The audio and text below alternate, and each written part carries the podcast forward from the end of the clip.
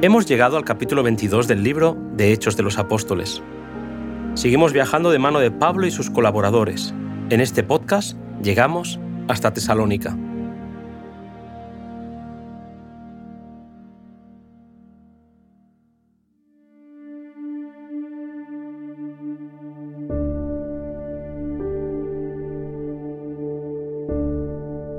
Al salir de Filipos, Pablo y Silas viajaron a Tesalónica. Ahí dieron testimonio de lo que habían vivido en Filipos y presentaron al libertador Jesús a través de las profecías del Antiguo Testamento. Seguían el ejemplo de Jesús cuando camino a Emaús abrió las mentes de los discípulos explicándoles todo lo que de él las escrituras decían. Así lo hicieron Pedro y Esteban, que por el testimonio inspirado de Moisés y los profetas probaron claramente que Jesús de Nazaret era el Mesías.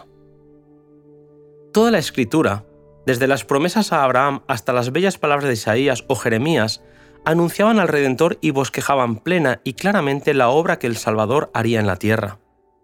Con convincente poder, Pablo argumentó, fundado en los escritos del Antiguo Testamento, que convenía que el Cristo padeciese y resucitase de los muertos.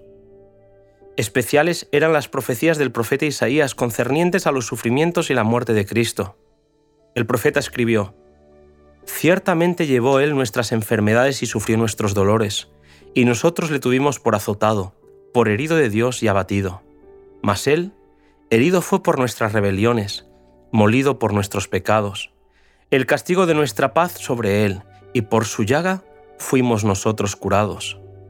Todos nosotros nos descarriamos como ovejas, cada cual se apartó por su camino, mas Jehová cargó en Él el pecado de todos nosotros.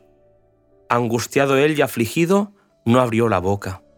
Como cordero fue llevado al matadero, y como oveja delante de sus trasquiladores, enmudeció y no abrió su boca. De la cárcel y del juicio fue quitado, y su generación, ¿quién la contará? Porque cortado fue de la tierra de los vivientes, por la rebelión de mi pueblo fue herido. Isaías 53, versículos del 1 al 8. Aun la forma de su muerte había sido prefigurada. A Nicodemo se le dijo que al igual que Moisés había levantado a la serpiente de metal en el desierto, así tendría que ser levantado el Redentor para dar vida eterna a todos los que creyeran en él. Bajo la inspiración del Todopoderoso, el dulce cantor de Israel había dado testimonio de la resurrección del Mesías y de su triunfo sobre el pecado y el sepulcro. También mi carne reposará segura, porque no dejarás mi alma en el sepulcro, ni permitirás que tu santo vea corrupción. Salmos 16, 9 y 10. Pablo mostró cuán estrechamente había ligado Dios el servicio de los sacrificios con las profecías relativas a aquel que iba a ser llevado como cordero al matadero.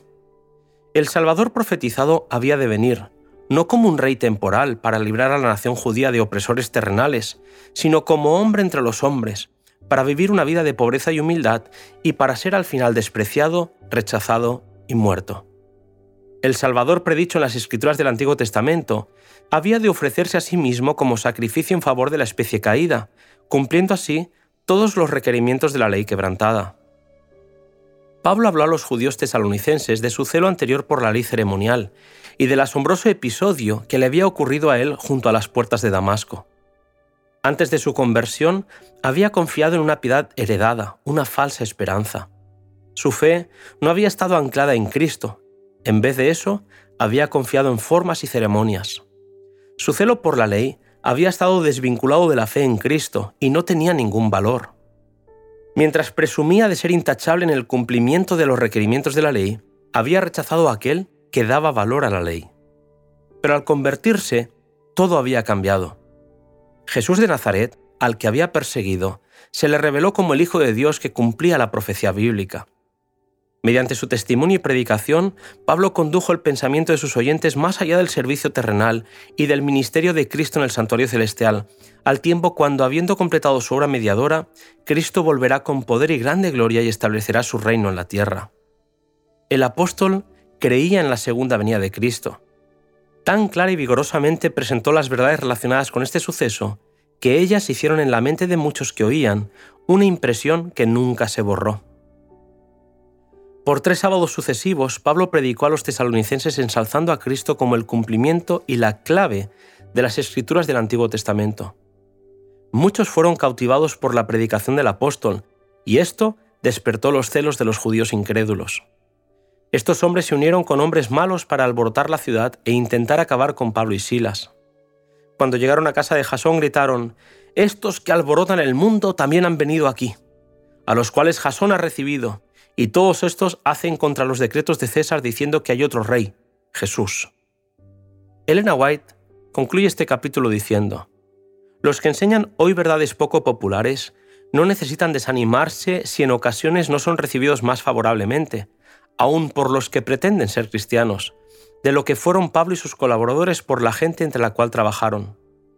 Los mensajeros de la cruz deben velar y llorar y seguir adelante con fe y ánimo, trabajando siempre en el nombre de Jesús.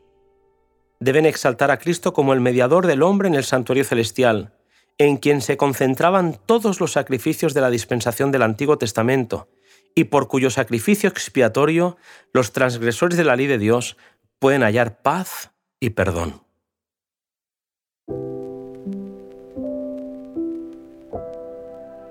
Los apóstoles fueron guiados por el Espíritu para alborotar el mundo entero con el precioso mensaje del Evangelio. Sin temer por sus vidas y entusiasmados ante la posibilidad de salvar personas, salieron para vencer. Hoy, el Señor nos invita a ti y a mí a hacer lo mismo. Te espero en el siguiente capítulo, Berea y Atenas.